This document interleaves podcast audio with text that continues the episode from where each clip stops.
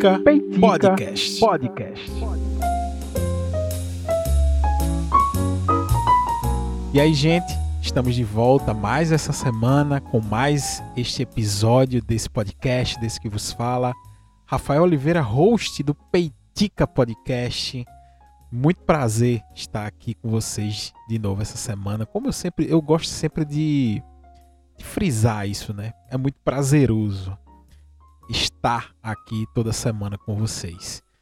Inclusive, é, antes de passar o serviço do podcast e entrar no assunto, é, eu queria dizer que esta semana em específico é, foi a semana mais ouvida da história do Peitica. Eu já falei isso algumas é, semanas atrás porque nós tínhamos batido o nosso próprio recorde. E dessa vez nós batemos o recorde do recorde essa semana, tá? Nós é, bombamos, bombamos. Assim, o gráfico é revelador. É, o que, o que impulsionou esse, essa, esse recorde de audiência do Peitica foi o episódio que eu falo sobre os áudios do caso do Robinho. Já é o, o episódio mais ouvido da história do Peitica. Ele ultrapassou todos os outros. Ele impulsionou. Eu tô assim, se juntar essa semana com a, com a segunda semana mais ouvida do Peitica, essa de agora já tá quase o dobro. Então, assim, foi uma semana muito boa. Muito obrigado para todo mundo que ouviu, tá? Esse podcast, de verdade. Espero que vocês continuem aqui, tá? Eu sei que o assunto daquele episódio chama bastante atenção, mas eu espero que vocês fiquem aqui porque é tão bacana o Peitica, do, do mesmo jeito que você ouviu esse e curtiu, porque dá para ver aqui que vocês ouviram o episódio todo fica aqui, velho. Ouve os outros, vamos interagir. Tem um grupo secreto tá, do podcast que é muito legal, bacana de discutir com outras pessoas, conversar. Então, seja bem-vindo. Você que está aqui, que continuou aqui no Peitica, depois de ouvir aquele episódio que bombou, que, que viralizou. Então, muito obrigado pela sua audiência e por ter continuado aqui. Me segue nas redes sociais, arroba Peitica Podcast, Instagram e Twitter arroba Rafa com PHA, Instagram e Twitter. Me segue em todos esses lugares aí pra gente trocar uma ideia, conversar, discutir sobre o programa, sobre os episódios, que vai ser sempre é muito prazeroso conversar com vocês. E se você tiver afim também, é só me pedir, Rafa, me inclui aí no grupo secreto do Peitica, que eu vou te adicionar lá, não tem custo ainda, eu estou planejando ainda arrumar um tipo de monetização mas primeiro eu quero fazer esse, essa parada bombar, assim. Então, se você quer ajudar a bombar, vamos embora pro grupo secreto que só tem gente bacana lá, conversando e trocando ideias. Bem, você já viu o tema do programa? E assim, eu sempre eu, eu, eu reforço toda, praticamente todos os episódios. Eu digo o seguinte, gente, o Peitica não sou eu que faço, né? O Peitica Certo que é aquilo que fica peiticando na minha cabeça, mas tudo aquilo que fica peiticando na minha cabeça é fruto de interações, de conversas, de, de vivências com outras pessoas. E para esse episódio, isso não foi diferente. Só que, inclusive, tiveram diversas pessoas que eu pude trocar essa. ter essa troca, né? essa conversa. Só que teve uma pessoa em específico que aí sim eu quero destacar o papel dessa pessoa no episódio de hoje de Peitica, que é o professor Cícero Calixto, meu companheiro de trabalho, meu amigo. Companheiro de trabalho é pouco. Professor Cícero, eu, ele, ele às vezes me dá uma bronca, diz: Você me trata muito formalmente. É, mas é que eu, eu, eu, o senhor é a materialização do ideal, assim, do que é ser professor. É por isso que toda vez que eu me refiro a você, eu sempre faço com tanta reverência assim, porque você é a materialização dessa profissão de ser professor. Então, esse episódio vai dedicado ao, a esse papo que a gente teve essa semana, tá? E nós fomos provocados. Inclusive, uma outra professora, que bom que o episódio de hoje foi construído quase que completamente por professores. É, uma outra professora, é a, a Ana, Analisa, que eu sempre cito também aqui nos episódios de Peitica, ela disse assim: Ó, oh, Rafa, não teve episódio de São João, mas ainda dá tempo, né? De São Pedro. Dá tempo de falar ainda dessas festas juninas.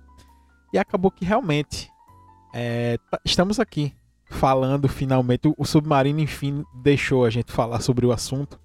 Só que o assunto nasce a partir. É, o, o, o, papo entre, entre nós, professores, e principalmente com o professor Cícero Calisto, nasce a partir de uma inquietação que sentimos é, de algumas falas que envolveram né, a cultura que nos rodeia e alguns episódios específicos no São João, nas festas juninas desse ano. O primeiro episódio foi esse aqui que eu vou tocar agora para vocês, para a gente poder contextualizar e entender. Pessoal, boa noite. Um prazer enorme estar aqui participando dos 40 anos do Bom São João do Mundo. E eu me sinto na obrigação de comunicar a vocês que ao chegar aqui disseram que eu só podia cantar uma hora e dez. Então, se ficar alguma música do repertório que vocês estão pensando em ouvir e não vão ouvir, a culpa não é minha. Eu não tenho nenhum show para sair daqui correndo para fazer. Não foi uma ideia minha. Entendeu? Infelizmente, são essas coisas que os artistas da música nordestina sofrem é isso. Precisa cantar uma hora e meia, não, uma hora tá bom. Vamos nos virar nos 30 aqui para ver se a gente atende a vocês aí. Bem, esse episódio aconteceu no São João desse ano.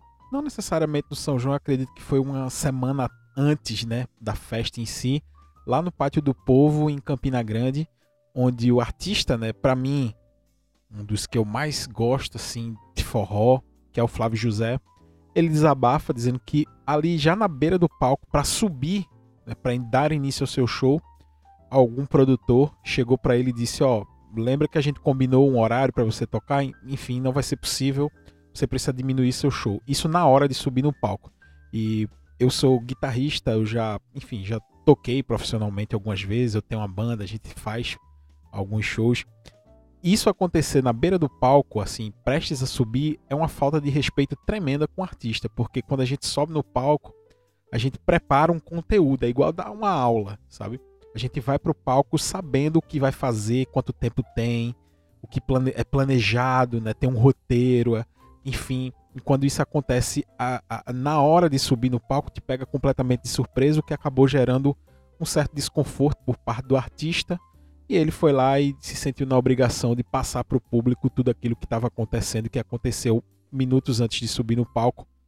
E isso abriu um debate muito importante é, sobre a nossa cultura, sobre essa invasão de alguns de algumas características e de alguns produtos frutos de uma indústria cultural, mas antes de entrar especificamente nesse tema, eu queria dizer que é, sobre o porque é, por que pediram para o Flávio José diminuir o tempo de show.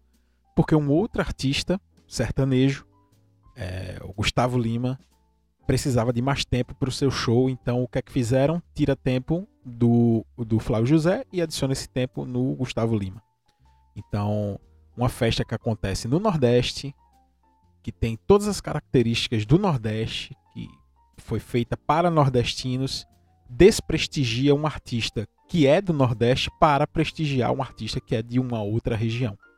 Então foi isso que acabou gerando todo um, um contexto de, de revolta, né? Enfim, as pessoas questionando bastante essa decisão.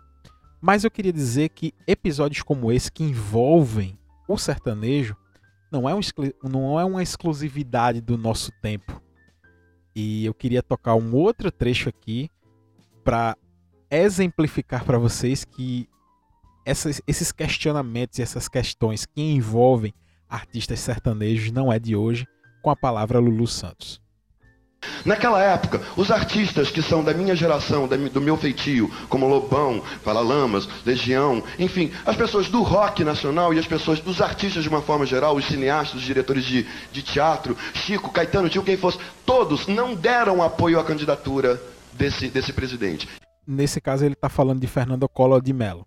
Quem deu apoio à candidatura, eu não vou falar nomes, mas são as pessoas filiadas ao que se chama de música sertaneja, que eu chamo de música breganeja. Eu, eu, eu tenho pavor desse tipo de música, embora eu acho que haja um espaço para tudo e para tudo que for desejado, acima de tudo, pelo público. Só queria lembrar vocês que a gente desejou, a gente não, Houve quem desejasse Fernando Collor e houve quem desejasse essa música sertaneja. Eu acho a música sertaneja foi a trilha sonora desse malfa, dessa malfadada administração. Eu gostaria que uma fosse embora junto com a outra. Bem, palavras fortes do Lulu Santos e que associa diretamente a eleição de Fernando Collor de Mello ao sertanejo lá naquela época e por ironia do destino, talvez ou não, enfim, por coincidência, eu não acredito muito nessa parada de coincidência, mas por planejamento, sim, isso volta a acontecer. É, o sertanejo atuando muito forte nas eleições de 2018, é, ao qual o ex-presidente, que está quase inelegível, é, Bolsonaro foi eleito com o apoio maciço desse público, desse, desses artistas e público sertanejo. E agora em 2022 também que é, tiveram um, importante lugar de destaque, só que felizmente Bolsonaro perdeu, sabe? Então, assim, é, mais uma vez o sertanejo é, tem esse lugar de destaque com, nas eleições e a gente precisa sim conversar sobre isso, porque a gente já viu que este, abre aspas, problema não é recente, mas isso tem uma raiz um pouco mais profunda do que a gente imagina. Primeiro, tá? Eu, o que eu conversava com o professor Cícero Calixto era o seguinte: será que a gente não está sendo é, ranzinza? Tipo assim, caramba, veja, eu sei que em toda geração existem conflitos, né? Tipo assim, ó, na minha época aquilo era bacana e hoje em dia isso se perdeu. A gente ouviu isso dos nossos avós, a gente ouve isso dos nossos pais. E será que a gente não está se tornando a mesma coisa e aí eu e o professor Cícero, junto com outros professores, estávamos conversando isso lá na sala onde a gente trabalha, na sala dos professores da escola que a gente trabalha. Isso foi se desenrolando, foi uma conversa muito agradável que naqueles poucos minutos que nós tivemos acabou gerando uma série de pensamentos, de provocações e que a gente continuou esse assunto no nosso grupo lá de, de conversa e isso gerou uma série de, eh, enfim, eh, isso deu um start. Eu disse, caramba, eu preciso falar disso, porque eu passei a semana inteira falando, é, pensando sobre esses aspectos. Será que a gente está sendo ranzinza? Será que não. O, a própria fala do Lulu Santos, ele fala, não é que eu quero que censure. Todo mundo tem espaço, né, pra ouvir o que quer, para tocar o que quer. Mas será que não tem alguém tentando impor algum tipo de desejo? E nós que também temos os nossos anseios e desejos de ouvir outra coisa se não essa que estão tentando impor. E aí eu recorro a uma pessoa, a um pensador, a um sociólogo, que eu já dei tantas aulas falando nele, mas que quando a gente começou essa conversa, esse papo, isso veio direto na minha cabeça. Pelo fato de dar aula sobre ele tantas vezes, no ensino médio principalmente, me veio na mente Theodor Adorno e a Escola de Frankfurt. E aqui eu vou explicar rapidamente, de maneira muito sucinta, se para não tornar esse episódio cansativo nem acadêmico, que eu, eu, eu sinto que eu não tenho tanta moral para isso, mas eu entendo só um pouquinho disso.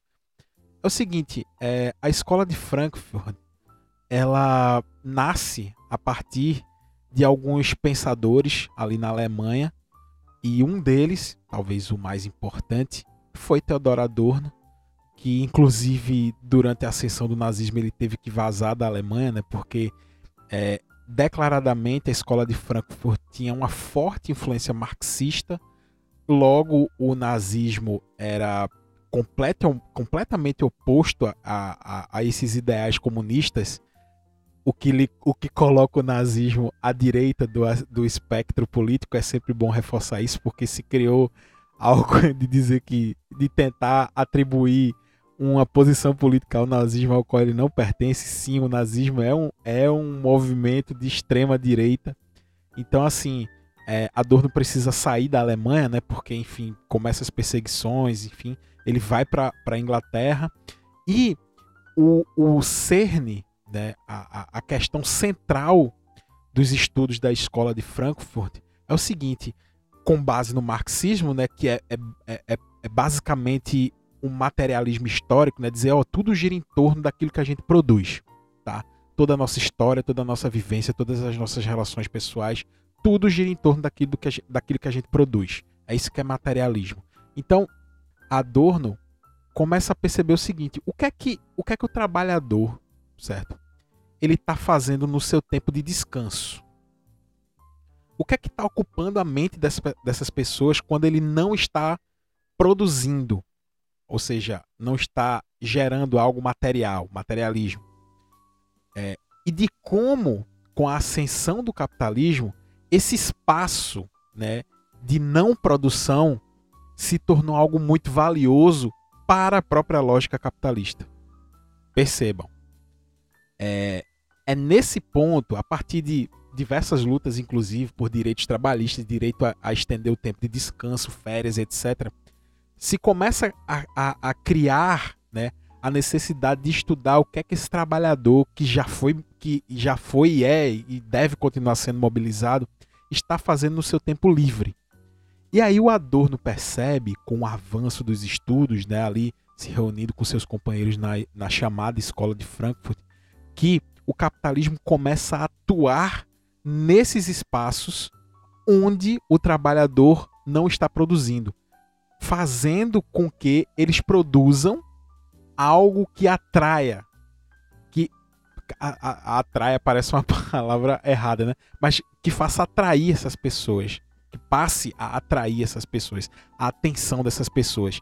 E a partir do momento em que o ser humano decide se comunicar é, de maneira é, ao qual atinge o maior número de pessoas possíveis ao mesmo tempo, ele começa, né, Adorno começa a perceber que essa comunicação que já foi o rádio, passou a ser a televisão, já foi jornal, agora com a internet, que a partir do momento em que a gente decide buscar essa comunicação em massa, começa a se construir uma indústria cultural massificada também. Só que antes de falar sobre isso, e aproveitando a data também, né? Que a gente, é, o, o, nesse, nessa semana que está sendo lançado o Peitica, nós também estamos comemorando o Dia do Orgulho. Eu vou abrir um pequeno espaço aqui para uma senhora ou senhorita muito necessária aqui no nosso país, né? De dar voz para essas pessoas, da Rita Von Hunt do canal Tempero Drag do YouTube que ela sintetiza muito bem o que eu quero abordar aqui e eu não poderia explicar de maneira tão genial a, a, como ela faz no canal dela. Então eu peço licença é, a Rita Von Hunt. Então procurem esse conteúdo, estou dando os devidos créditos aqui. Rita Von Hunt explica aí de melhor maneira e depois da fala dela eu vou complementar. Não que precise ser complementado, mas sim passar para o meu, o, o, o, o meu ponto de vista sobre isso que ela fala de cultura. O Adorno vai atentar, por exemplo, para um fato super curioso que é a forma com a qual a gente recebe as notícias durante um noticiário, né? Uh, os noticiários eles não são separados de modo que a gente receba uma notícia, tenha tempo para refletir sobre ela e a seguir possa fazer alguma proposta ou ver um aprofundamento daquela notícia. Normalmente o que a gente recebe é uma notícia escandalosa sobre um rombo financeiro, sobre um roubo de verba pública e logo em seguida uma notícia de futebol ou de qualquer outra futilidade. Isso vai fazendo com que a audiência se torne apenas espectadora. Ela apenas observe, assista e espere a próxima coisa. A indústria da cultura nos oferece sempre entretenimento para que a gente preencha nosso tempo vago, descanse a nossa cabeça, não pense sobre a realidade. Antes da Rita continuar, eu acho que é um ponto importantíssimo da gente falar isso. Eu sei, gente, eu sei que quando a gente chega em casa cansado, né? a gente só quer sentar ali e assistir aquele futebolzinho porque a gente quer descansar a mente de um dia cansativo e a própria Rita vai falar isso, vai dizer esse dia cansativo já nem era para ser cansativo porque o ser humano é, ele é explorado e aí vem muita influência do marxismo nós como pessoas ou, somos explorados, a nossa mão de obra é explorada, fazendo que, com que nós nos esgotemos durante o dia para que no nosso tempo livre nós não, nós, nós não sejamos capazes de pensar em solucionar isso. Sabe? Então, assim, é, nós nos tornamos meros espectadores daquilo que a indústria cultural nos impõe. Nós não somos pessoas ativas, nós não pensamos, nós não produzimos, nós não questionamos, nós não nos informamos para tomar alguma atitude. Nós estamos simplesmente nos comportando de maneira passiva e alheio a tudo que aquilo a tudo aquilo que acontece ao nosso redor. Então, nós deixamos de ser membros ativos na sociedade para sermos apenas espectadores, como somos chamados desde então pelo, pela televisão, por exemplo, né? Enfim, somos chamados de telespectadores. E isso é um problema seríssimo para uma classe que, que precisa estar sempre mobilizada, sempre pensando ativamente para resolver questões que são básicas.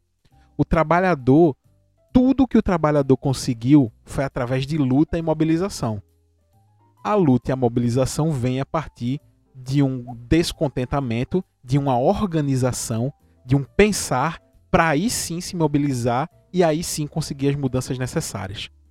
Esse tipo de indústria de massa, ele trabalha naquele espaço de tempo ao qual nós estaríamos nos dedicando para adquirir conhecimento e mobilizar socialmente aqueles que estão ao nosso redor e simplesmente nos entrega um conteúdo que nos faz o contrário.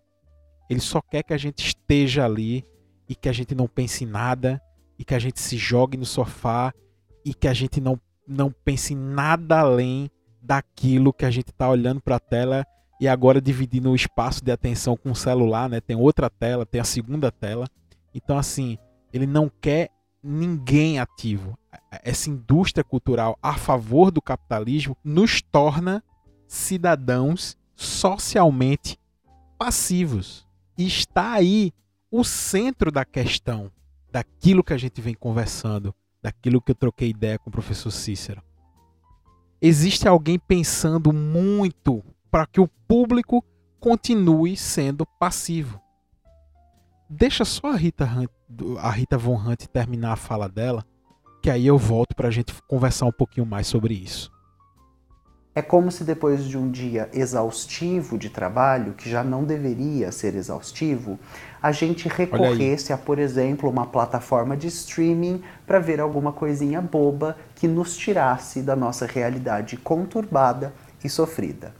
Então, a indústria da cultura pega para si esse papel de ópio do povo, esse papel de oferecer alguma coisa que tranquilize as massas e que seja uma espécie de pão e circo para que não haja interação nos reais problemas e um desejo real de mudança desses problemas. Nós estamos errados em chegar em casa cansados, exaustos, uma semana inteira de trabalho nós estamos errados em sentar no nosso sofá e dizer eu não quero pensar em nada, eu só quero descansar.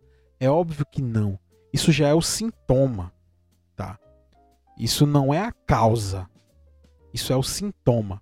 Mas para que a gente possa identificar a causa, a gente precisa conhecer o sintoma. É por isso que o peitica, eu sempre digo, né? O peitica é para a gente sentar, descansar, relaxar, tomar um chá, tomar um café.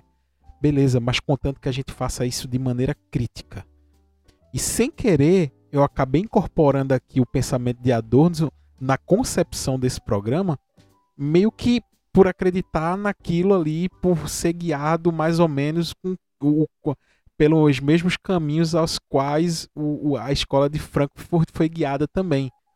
Então, nós podemos ter um entretenimento que nos informa, que nos faz é, pensar sobre aquilo que está ao redor. Eu acredito muito que o Peitica cumpre esse papel. E eu me posiciono nesse lugar é, muitas vezes de chegar, de sentar e dizer, ó, eu, eu de verdade não tô afim de ouvir um, um podcast cabeçudo aqui que vai me fazer pensar. Eu só quero sentar, ouvir um programa sobre música, ouvir um programa que tem muita piada, só para poder descansar. Mas isso é um sintoma, certo? É um sintoma de uma sociedade cujo capital é o que importa a, a, a gerar riqueza em, em excesso, né, para que aquilo se transforme num negócio, é, ter a sua mão de obra explorada e com isso gerar cansaço. Então a indústria cultural se apropria até desse momento de descanso. E aí é que vem o centro da questão daquilo que a gente estava conversando, é, eu e o professor Cícero e outras pessoas. Isso que é oferecido para o povo, essa música fácil, essa música chiclete, essa música que não te provoca, essa música que fala de bebê, de gaia, de chifre, de mulher que vai, de mulher que vem. Isso é fruto de uma indústria que te faz se sentir confortável porque você não precisa processar aquilo. Aquilo é fácil.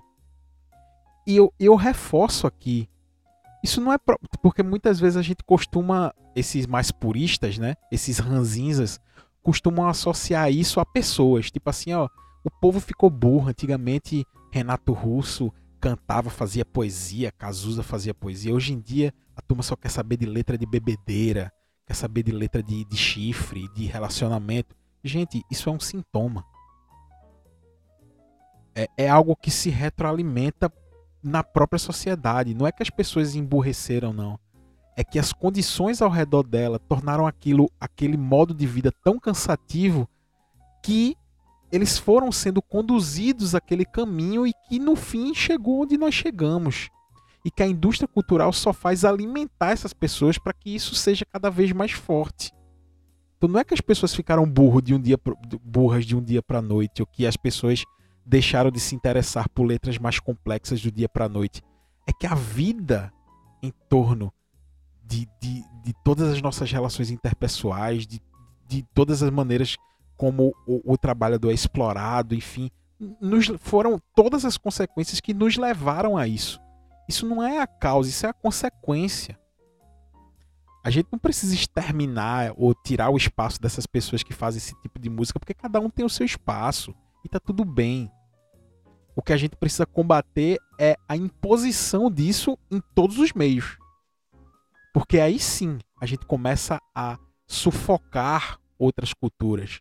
Quando a gente para para ouvir Luiz Gonzaga, é, quando canta a volta da asa branca, nós imaginamos todo um contexto de luta do homem sertanejo, né, da seca, de como pessoas enfrentam esse problema, do, do contexto social, geográfico.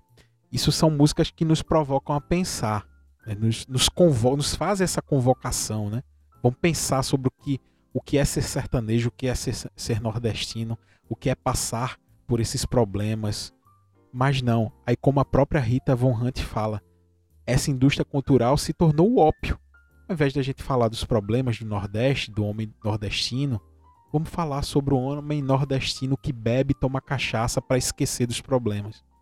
Porque no fim é isso que a, a sociedade do capital quer: é disfarçar os problemas para que a gente não vá buscar a solução concreta disso. Então, assim, não adianta nada a gente atacar ou, ou a gente criticar o amiguinho que gosta de daquela música que fala de bebedeira. Aquilo é só a consequência, não é a causa. É por isso que Adorno é, e a escola de Frankfurt acreditava muito que o, o, a cultura ela é transformadora, tanto para o bem quanto para o mal. Tanto que pessoas se utilizam, se utilizam dessa indústria de massa para conduzir para caminhos bons ou para caminhos ruins. A gente sabe, por exemplo, é, Hitler, um dos principais ministros de Hitler era Goebbels, né? É da comunicação, enfim, da produção cultural nazista, era a maneira como eles tinham para regimentar, para que as pessoas começassem a comprar aquela ideia, né?